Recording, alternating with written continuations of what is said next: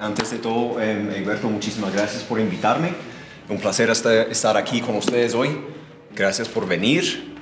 La idea hoy es pensar en este tema de la confianza en la música en varios sentidos.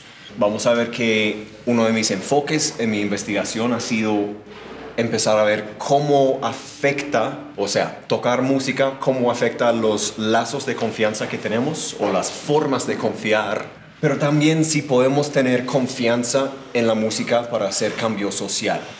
Muchas veces em, ponemos mucho fe en que sí va a hacer algún bien sin hacer tanta investigación a ver si realmente estamos logrando algo. Les contaré sobre mi acercamiento a la música aquí en Colombia, mi enfoque en la confianza, como empecé a explicar ahorita, y si tenemos tiempo, cuatro estudios de caso. Si de pronto les interesa uno más que otros, me avisan y nos enfocamos en ellos. Pero la idea es pensar en tambora callejera, en la región del sur de Bolívar, pues bueno, donde se encuentran varias fronteras de departamentos en la depresión Momposina, pensar en la gaita de Montes de María, pero también cómo se vive en Cartagena, el fenómeno de establecer semilleros para estos tipos de música. Me enfoco en uno eh, que se llama Juventud San, Martinense, que tocan pura tambora, y les hablaré un poquito de una organización que se llama la Legión del Afecto. Funcionó hasta el 2016 y estoy en este momento empezando a ver dónde está la gente que estaba involucrada, que me parece que seguirán haciendo eh, cosas importantes para la sociedad. Entonces, primero quisiera ver un video que resume un poco los diferentes aspectos de mi trabajo de campo en diferentes partes de Colombia, principalmente en la costa caribe, pero también aquí verán un proyecto en Cali, Hoy no hablaré de eso, pero me pareció importante que vieras de qué se trata, para tener en los oídos también cómo suenan las músicas que vamos a indagar hoy.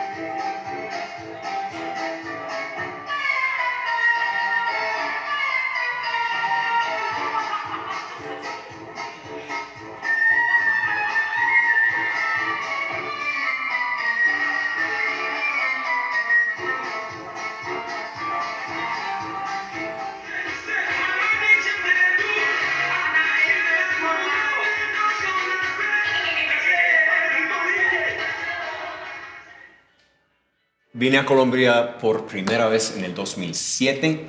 a enseñar inglés en Cali.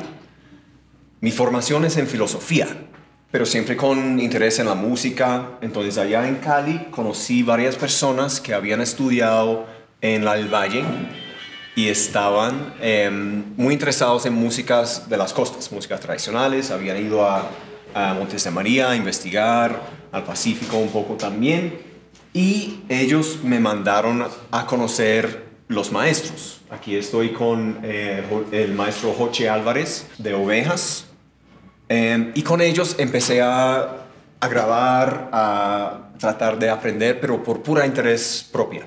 Estaba tratando de, aprender para yo tocar, más que todo.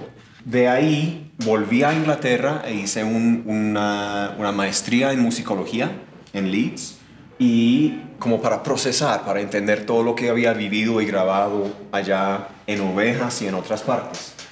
Em, de allá para Estados Unidos, para el doctorado, donde tuve la oportunidad para volver a hacer trabajo de campo aquí en Colombia otra vez.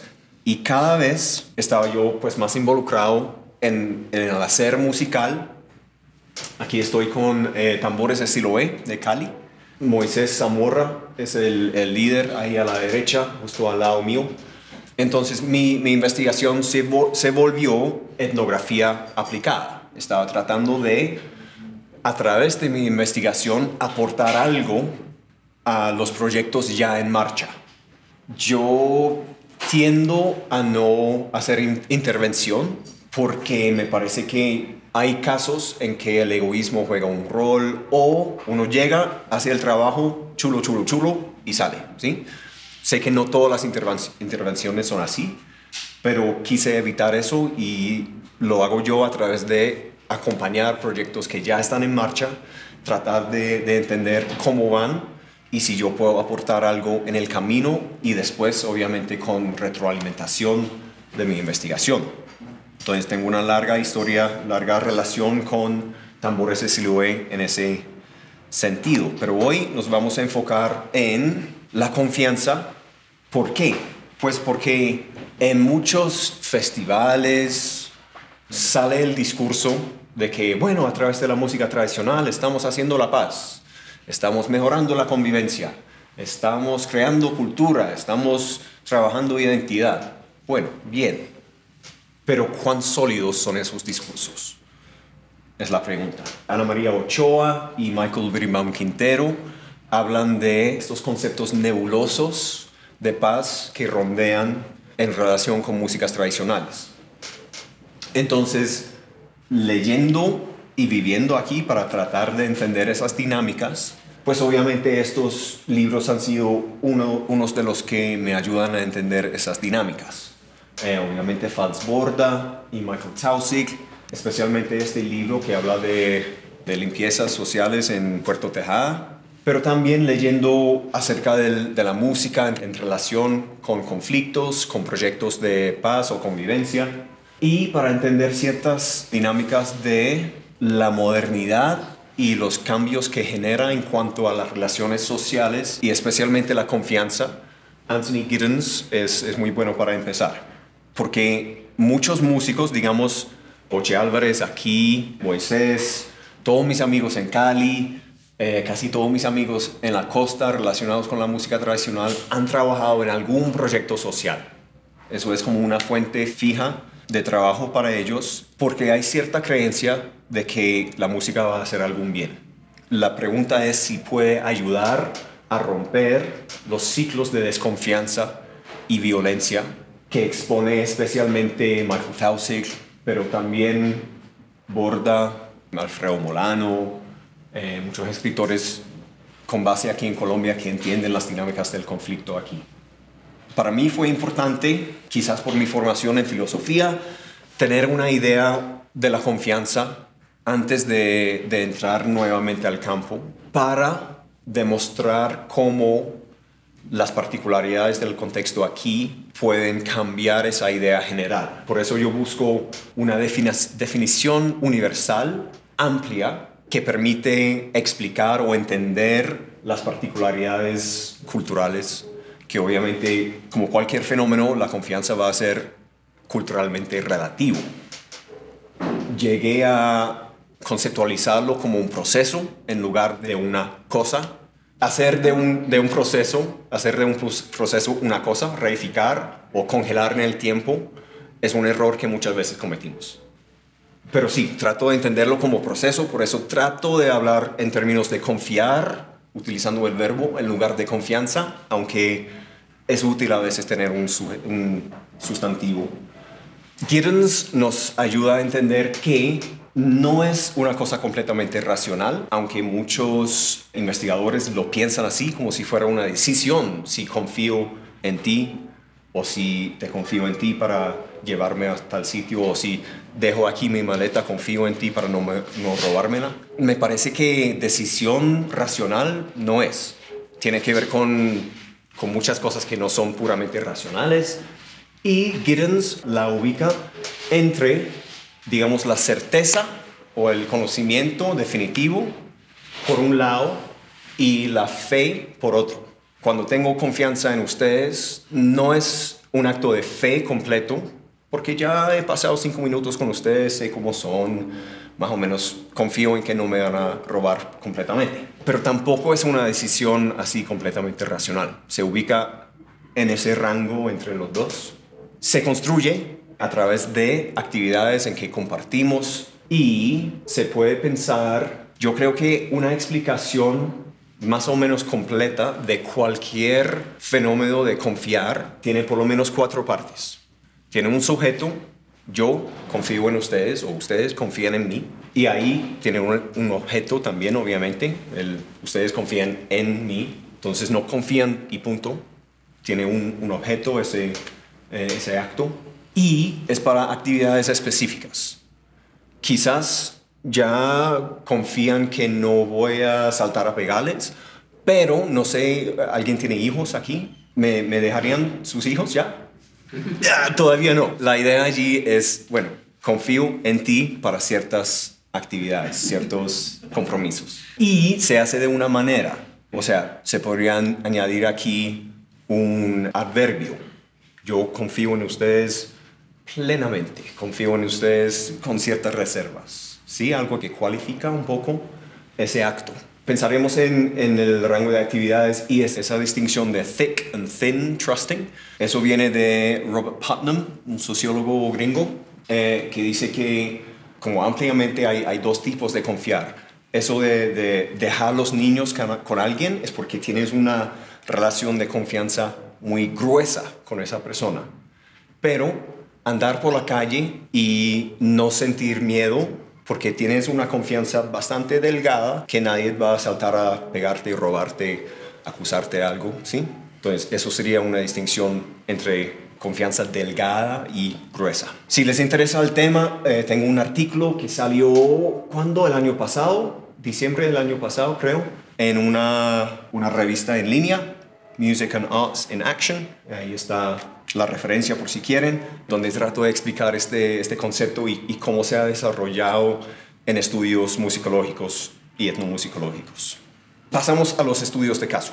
Entonces, la tambora callejera. Hablo de callejera para distinguirla de lo que muchos conocemos. Me imagino que algunos habrán escuchado de Martina Camargo, la cantadora. Ella sí tiene relación con esto, pero lo que canta ella me parece suficiente diferente para distinguirlo de lo que pasa aquí.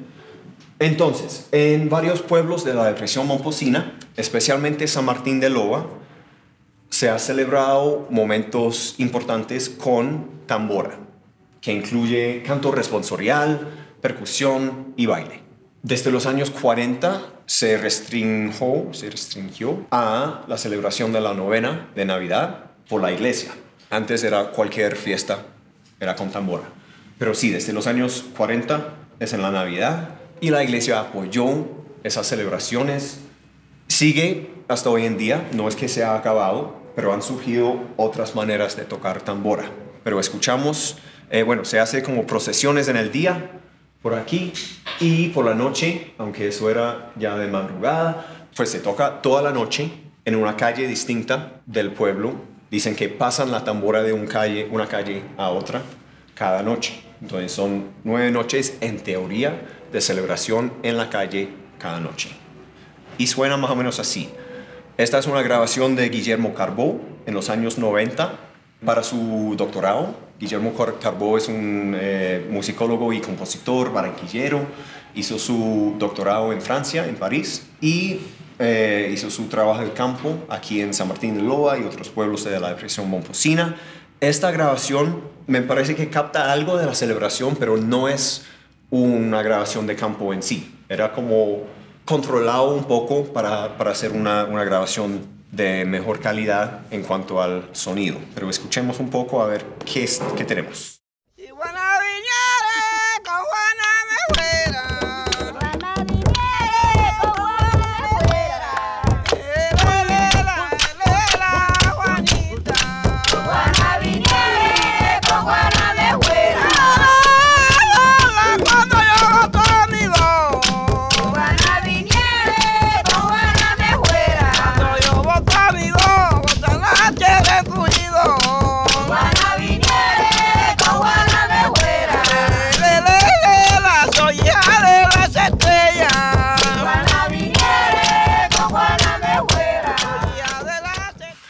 Entonces, tenemos estructuras cíclicas, una base rítmica cíclica que repite hasta mañana, pero abiertas en el sentido de que se puede cantar cuantos versos tenga uno. Siempre y cuando hay coro para responder, uno sigue tirando versos. Tenemos una afinación bastante amplia. La idea aquí no es afinarse precisamente con el compañero al lado, sino buscar cierta diferencia podemos hablar más de afinación si, si les interesa, pero aquí me parece que eso es clave en parte para generar una textura general más densa que si fuéramos, si estuviéramos en una celebración de la calle y no en esta grabación, habría guache, maracas quizás, para aumentar esa densidad de textura. Importantemente, no hay división entre músico por un lado y público, no hay nadie observando eso, sino la idea es que todos estemos involucrados.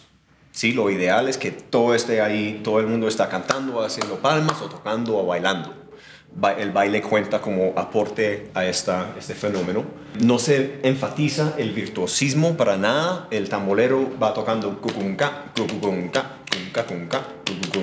toda la noche con algunas variaciones ahí, pero muy, muy particulares, muy cortas, sin alejarse mucho del ciclo. Entonces, la intención es maximizar la participación.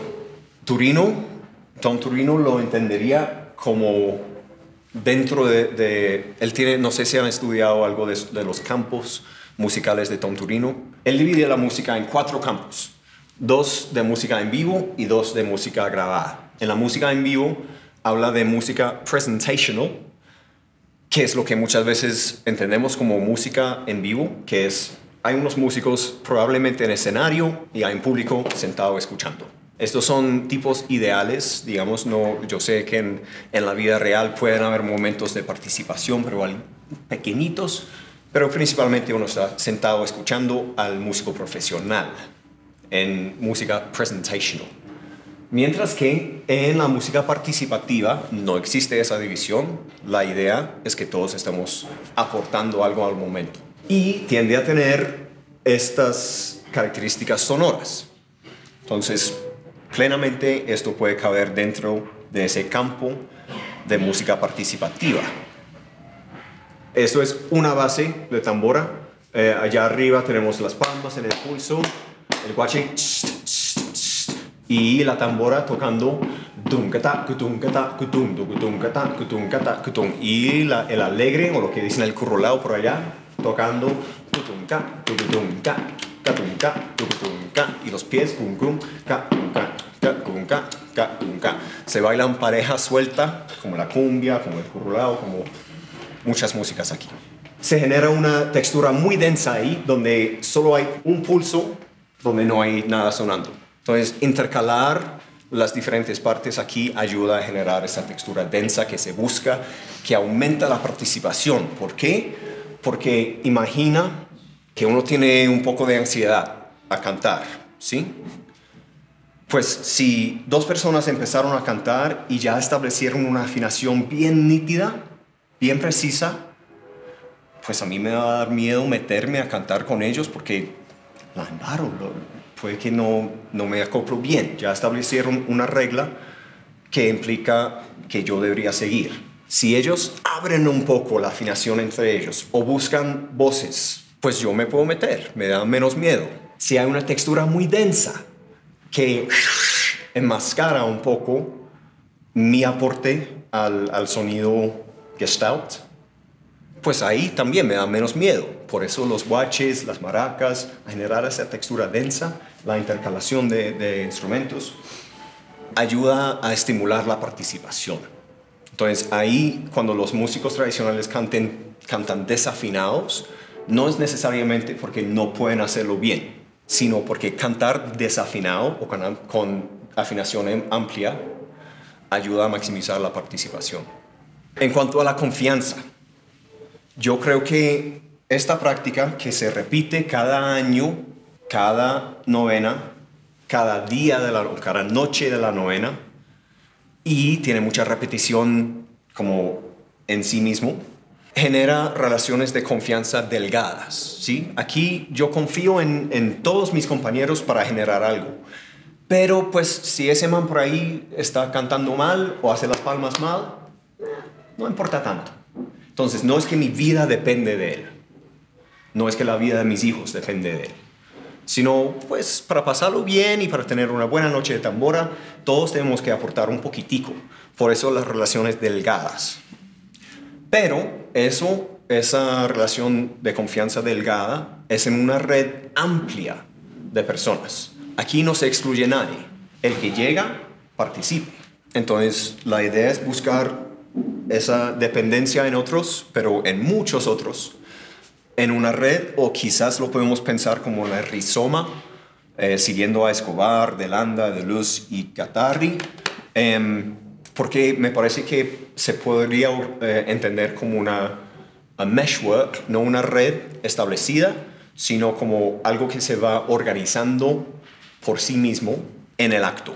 Ellos lo explicarían como un self-organizing meshwork. Em, y la construcción de esa red o esa meshwork se aumenta o se llega a tener un poco más peso con cada repetición. Y esas repeticiones, recuerden, son en la escala de la repetición de la base o de la, del ciclo rítmico, la repetición de, pues cada canción tiene la misma base rítmica, y cada noche tocamos tambora y cada año volvemos a hacer la novena. Entonces esas repeticiones son en muchos niveles de amplitud. Contrastamos eso con la gaita. Ya estamos en Montes de María, en particular yo he trabajado en, en ovejas, como dije, con los gaiteros de ovejas, ahí arriba los hermanos Ortiz y con Joche Álvarez, que está tocando llamador. Ha vivido entre varios sitios cuando yo lo conocí, era desplazado de ovejas y vivía en Cartagena, trabajando en proyectos sociales con jóvenes desmovilizados. La gaita tiene una trayectoria de folclorización mucho más larga. Todos sabemos de las grabaciones de los gaiteros de San Jacinto en los años 60. Ellos hacían parte del grupo que acompañaba al grupo de danzas de, Delia Zapata Olivella en los, desde los años 50. Y los festivales en Ovejas, en San Jacinto, en Cartagena, en Gamara, Gamera, Gamara, creo que es de gaita corta, Cereté también. Hay muchos más festivales de, de gaita y llevan más tiempo. Entonces hay una tendencia hacia lo presentational.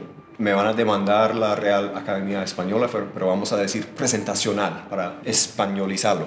Hay una tendencia hacia lo presentacional sin dejar por completo ciertos elementos de músicas participativas. Pero hay mucho más énfasis en el virtuosismo. Los tamboleros de gaita son impresionantes en su manera de variar, de hacer redobles, repiques. Se tiende a restringir la participación a grupos de cuatro a seis personas. A veces se baila, pero no siempre. Y aquí no hay coro. Puede haber coro. Entonces puede que la gente que está alrededor de un grupo de gaiteros está haciendo palmas y cantando el coro, pero no es necesario. Entonces sí, se, se, tiende a restringir un poco la participación. Y para meterte en una rueda de gaitas hay que tener nivel. más nivel que en bailes cantados, como la tambora. La intención primaria, creo yo, es mantener lo que ellos llaman el viaje. Muchos me decían, yo no necesito meter nada de esa marihuana ni nada para tener mi viaje. O sea, lo, entienden como una experiencia casi eh, psicodélica o no sé qué, pero sin meter nada de droga. Muchos son como victorianos en eso, que no, yo no meto nada de esa vaina, ese vicio. Pero buscan un estado de lo que Csikszentmihalyi, psicólogo húngaro, que habla de estados de flow, como flujo, pero suena un poco raro en español. Un estado de flow es un estado de concentración óptima, de esos momentos cuando están tan enganchados con una actividad que sientes que todo te sale perfectamente, sin hacer esfuerzo. Puede que lo sientan jugando deportes, haciendo ejercicio, en buena conversación con alguien que conoces muy bien y quieres y no sé qué, o tocando música. Son momentos en que el reto se equilibra con tus capacidades. Entonces encuentras una zona de confort ahí, pero de todos modos te está exigiendo algo de ti. Entonces te engancha, lo disfrutes al máximo y puede, en casos extremos, llegar a cambiar por completo tu manera de ser. Los estados de trance salen de estos momentos previos de flow. Cuando el flow llega a ser muy intenso, muy intenso, muy intenso, con las condiciones correctas y el entrenamiento correcto, uno puede irse a otra parte, sea como sea entendido ese, esa otra parte por diferentes culturas. Entonces los gaiteros de mi manera de verlo, buscan eso. Y es entre un grupo de restringidos, ¿cierto? Entonces, ah, bueno, para percusionistas tenemos aquí llamador en el contratiempo. Tum, tum, tum, tum, ca, dedica, tambor ahí abajo. Ca, dedica, dedica, dedica, boom, como en la cumbia. Y arriba tenemos el alegre con una subdivisión, subdivisión ternaria. Entonces, ganga, ganga,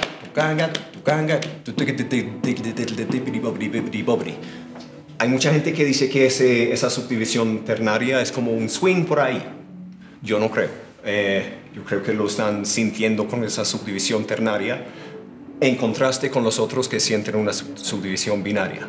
Eso genera lo que Charles, Charles Kyle diría una participatory discrepancies, discrepancia participativa.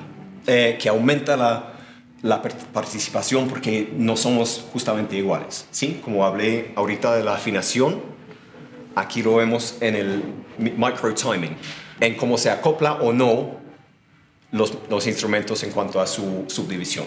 Entonces, todavía hay algo de, de eso de participación, pero es mucho más especializada, mucho más intenso para los que están involucrados y tiende a excluir mucho más gente. Entonces, genera para mí relaciones de confianza mucho más gruesas, pero entre una red reducida de personas. Los gaiteros son como hermanos con algunos. Joche y sus parche, su parche ahí son sólidos, pero vienen otros y a ver qué tal. De hecho, yo estaba en la primera reunión en que se intentó establecer un gremio de gaiteros, una asociación, un sindicato, decían algunos, y de una decían, no, no puede ser, alguna asociación de gaiteros en Cartagena, y no se pudo. ¿Por qué? Porque todos están en competencia. Siempre. En los festivales, los premios son mucho más altos, ahí salen toques, moñas a veces, y todo el mundo está compitiendo con el otro. Y esa, esa idea de competencia ya se ha naturalizado. Sí, la chisca la moña, como dicen en la costa. Esa competencia ya está muy naturalizado para muchos. Eh, hay muchos investigadores de la confianza que hablan de mafias, por ejemplo. Entonces, imaginan en, tal mafia, tal grupo, tal familia italiano-americano ahí, pues tienen mucha confianza entre ellos, pero con la familia que está tratando de manejar otro barrio por ahí, pues hay mucho roce. Es algo parecido sin tanta violencia en el caso de los gaiteros.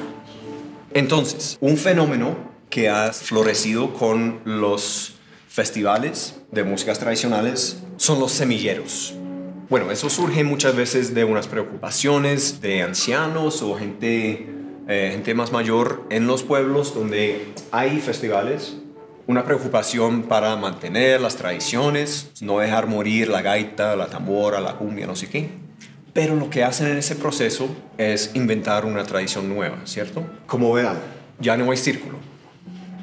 ¿Por qué? Porque hay que abrir ese círculo para demostrar algo al público, ¿cierto? Y eso cambia de una las dinámicas de las músicas que, la música que estamos haciendo. Hay unos jurados que están calificando la presentación y hay un público que está ahí y hoy en día están sentados. Yo vi esa transición en, el año, eso fue en 2002, no habían sillas, pero en el 2016 ya habían sillas para todo el mundo.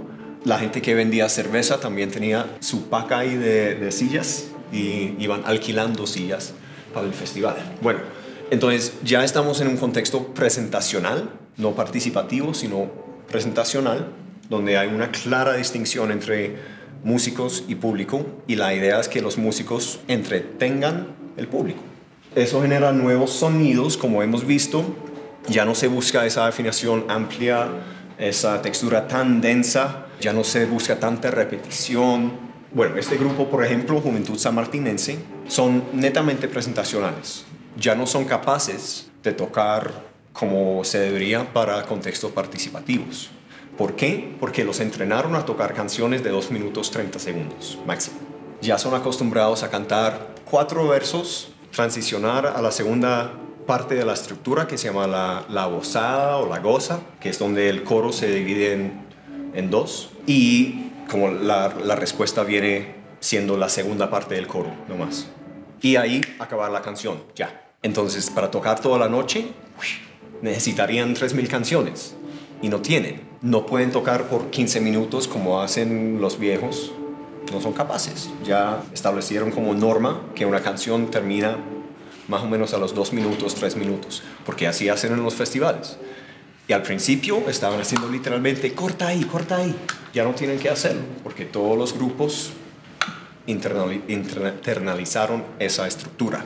Valoran, tiendan a valorar afinación precisa, aunque no siempre lo pueden lograr valoran eso, valoran texturas más claras, estructuras cerradas y más rígidas, siempre cantan los mismos versos en los mismos temas y buscan cierto virtuosismo, porque tienen que entretener un público pasivo. ¿sí? Entonces el tambolero hace más revuelos, a veces el cantadora o el cantador busca melodías y variaciones mucho más impresionantes para el público y aquí las relaciones entre los jóvenes, especialmente, estos semilleros por lo general son semilleros de grupos juveniles, muchas veces con una, una persona a cargo que no toca música o no canta o no baila.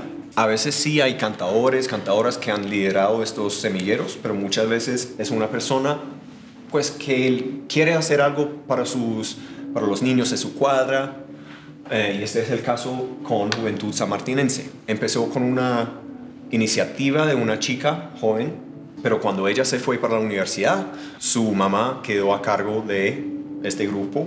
No sabe nada de música, pero quiere apoyar esta iniciativa. Entonces, bueno, siguen. Pero se imponen reglas muy claras, muchas veces de manera bastante violenta. Deja de mariquear, deja esas huevonadas. ¿Sí? Muchas veces esos, esas palabras ahí fuertes son muy, em, pues suena mucho. Sí hay espacios para generar amistades entre, entre los jóvenes, lo cual me parece muy chévere. Ahí es una actividad que hacen cada semana o cada 15, o cada 15 días o cada 3 días y buscan dentro de ese grupo pues romper ciertas reglas y así generar un espacio como de confianza entre ellos y un poco en contra de las reglas a veces lo que muchas veces están tratando de hacer los que impulsan estos proyectos es crear lo que Clemencia Rodríguez llamaría una paz paralela al conflicto nacional. ¿Qué es qué? Pues entendiendo que nosotros aquí en un pueblo lejano al sur de Bolívar no podemos hacer mucho para cambiar las estructuras del país, para disminuir la desigualdad o para eh, hacer campaña para redistribución de tierras, pero lo que sí podemos hacer es generar un espacio aparte donde los jóvenes no experimentan tanto los, los efectos del conflicto. ¿sí? Entonces, en ese sentido, es una paz paralela al conflicto que sigue. Estos grupos desafortunadamente tienden a ser un poco excluyentes. Si viene un niño que no puede, no puede afinar tanto su canto, no me sirve. Si viene un niño que no puede tocar tambora suficientemente precisamente, no me sirve. Anda. Si vamos de gira, vamos a venir aquí a Bogotá, excelente, pues puedo llevar 10 niños máximo. Entonces los otros 20, no hay cupo. Entonces, por practicalidad, por pragmatismo, excluyen, que es un contraste con lo que vimos de la tambora callejera participativa, y tienden a ser un poco clientelista. Bueno, antes de, nombrar eso, quizás escuchamos un poco, recordamos cómo suena este grupo para pensar un poco las, eh, como los elementos sonoros y contrastarlo con la, la tambora callejera un poco. Voy sobre el Magdalena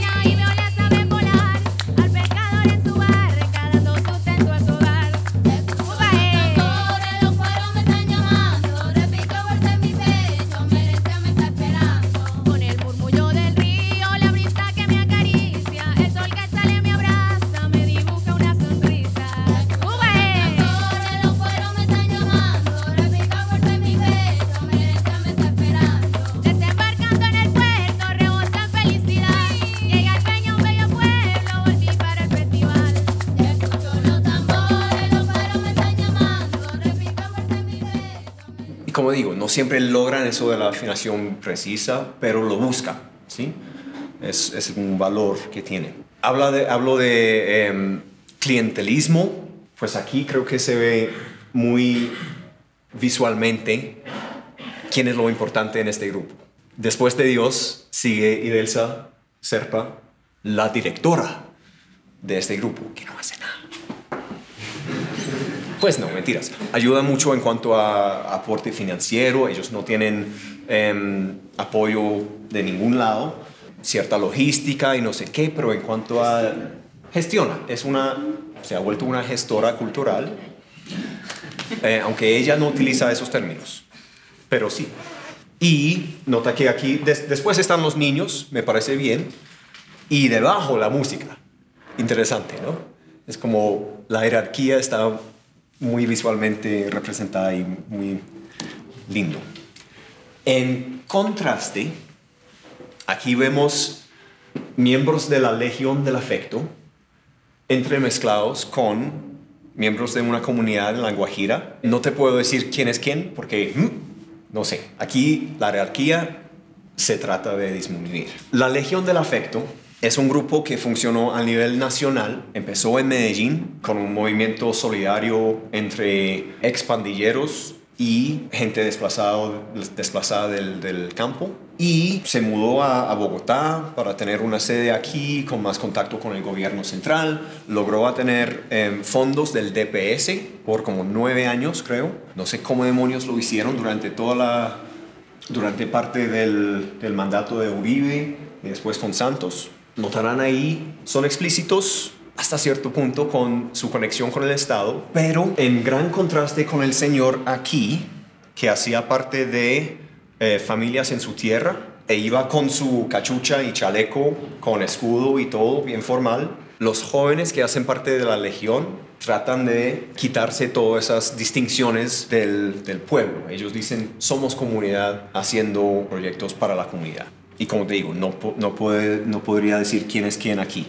Esta organización tenía muy claro como un ciclo de actividades. Preparaban algo, hacen lo que llaman un viaje a pie, inspirado en un filósofo paisa, la idea de conocer el territorio a través de caminarlo, y algunos lo hacen sin zapatos para sentirlo aún más fuertemente. Hacen lo que llaman ágapes, como compartir, un compartir con cierta comunidad en que se prepara comida, se hacen intercambios de bailes, de danza, de cantos. Todas esas expresiones artísticas las llaman lenguajes alternativos.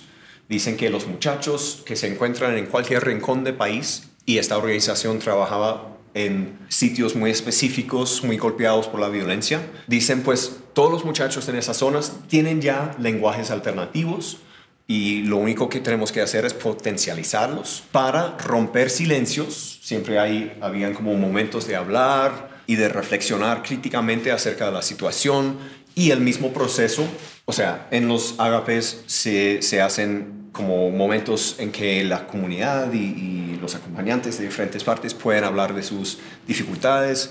Después se hace una reflexión crítica acerca de las actividades, se hacen, pues producen algo para recordar esa experiencia. No necesariamente texto, pero muchas veces los jóvenes escriben, eh, pero puede ser también poesía, dibujos. Se abren a, varios modos de, de hacer memoria de esos eventos y en base a esas se hace otra vez una preparación para otra actividad. Yo acompañé a un muchacho que se llama, pues se llama Fauner Salas, que es de San Martín, pero fue a Villanueva, Guajira, con la Legión para hacer trabajo allá. Entonces tienen una, una filosofía de inclusión radical. Tratan de buscar lo que llaman jóvenes K. Nunca entendí por qué la K. Jóvenes que han sido al margen de la ley, que ya son líderes de grupos ilegales, quizás, pero que tienen algo para ofrecer este tipo de iniciativa, los integran muy efectivamente. No sé cómo hacen para que un joven de esos no diga, jodete, pero logran enamorar mucha gente de este proyecto. Pagaban un, como un sueldo social muy pequeño, pero que ayudaban a ciertas personas no estar en actividades ilegales para poder aportar a estas actividades culturales, expresivas. Buscan mucho equilibrio, en parte entre los campos musicales. No solamente hacen cosas participativas. Sería difícil con personas de diferentes del país que se reúnen en estas actividades. Entonces muchas veces empiezan con algo más o menos presentacional, pero siempre buscan transicionar e incluir lo más que puedan todas las personas presentes. Por eso vieron en el, en el video como hacían un trencito para físicamente como rondear toda la gente y, e involucrarlos a todos. Y equilibran también cierta jerarquía. Habían directores, coordinadores y uno iba como avanzando en esa jerarquía, pero todos se consideran legionarios y había mucha, mucho intento para hacer horizontal esas relaciones de poder. En lugar de buscar una paz paralela al conflicto, buscan realmente entender las dificultades, la coyuntura de, todo, de todos los lugares donde llegan, hacerlo explícito y tratar de resistirlo. Están muy conscientes de que una comunidad rural pequeña con más confianza entre los residentes ahí son más capaces de resistir ataques paramilitares. Entonces buscan una paz, lo que yo llamo una paz imbricada, que roce ahí con las dificultades particulares de cada zona. No trata de hacer algo aparte, sino conectarse, como untarse de, esa, de esas dificultades y hacer algo. Y lo que realmente están haciendo los muchachos es etno, etnografía aplicada. Van, conocen, compartan mucho tiempo con estas personas en lugares alejadas, entiendan sus costumbres locales, las relaciones de poder, las dificultades que tienen en esa zona, documentan y esa información se recicla para proyectos al futuro. Están haciendo etnografía aplicada.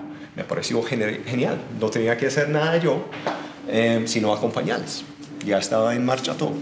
Y en todo ese proceso me parece que logran lo que recientemente los politólogos y los sociólogos como Robert Putnam han dicho que es muy importante, tener un balance, un equilibrio entre relaciones delgadas y gruesas de confianza. Si, solo, si, si somos solo como los gaiteros y tenemos amistades muy profundas, pero roces entre los grupos de amigos, no puede funcionar una sociedad. Si solo tenemos relaciones delgadas en que, pues, saludo a todo el mundo, pero no tengo amigos en ningún lado, como en muchas partes de Estados Unidos, tampoco funciona la sociedad. Ya se ha mostrado que no funciona. Entonces lo que buscan aquí es un equilibrio entre estos, esos tipos de confianza, pero en rizomas amplias y abiertas, siempre abiertas a incluir más personas.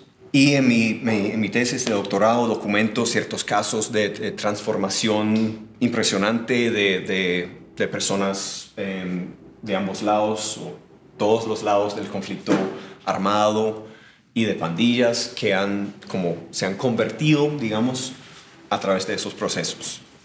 Toca ver un poco en el tiempo cuán duraderos son esos cambios.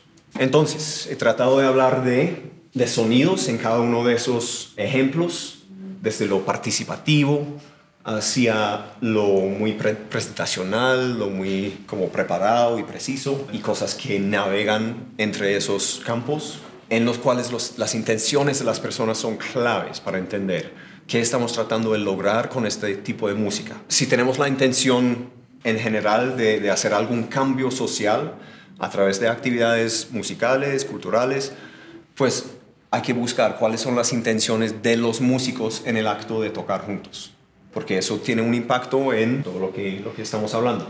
Especialmente para mi interés, pues las maneras de confiar, si podemos generar más confianza, pues me parece genial, pero que sea una confianza sin relaciones de poder muy marcadas, sin ese clientelismo, que equilibra un poco las relaciones de confianza gruesas con las delgadas, idealmente. Y en todo eso hay que pensar, pues, quién es el beneficiario de todos esto- estos, estos proyectos. Muchas veces se habla la maravilla en proyectos sociales musicales, pero siempre hay, que tener en cuenta, como vimos en, en el caso de Juventud Sanmartinense, quién realmente gana el capital social de ese proceso. Entonces yo creo que ahí paro para que podamos hablar un poco más de lo que les interesa.